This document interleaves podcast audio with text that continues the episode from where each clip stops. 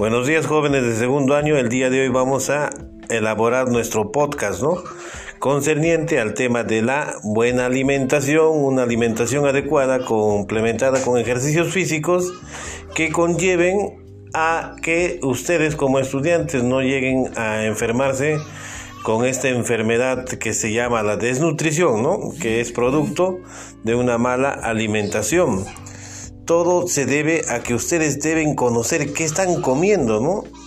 En este caso no es solo la cantidad de alimentos, sino la calidad también, ¿no?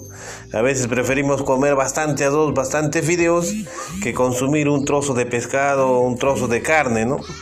Porque pensamos que el otro es más rico, más agradable, porque vemos en la televisión.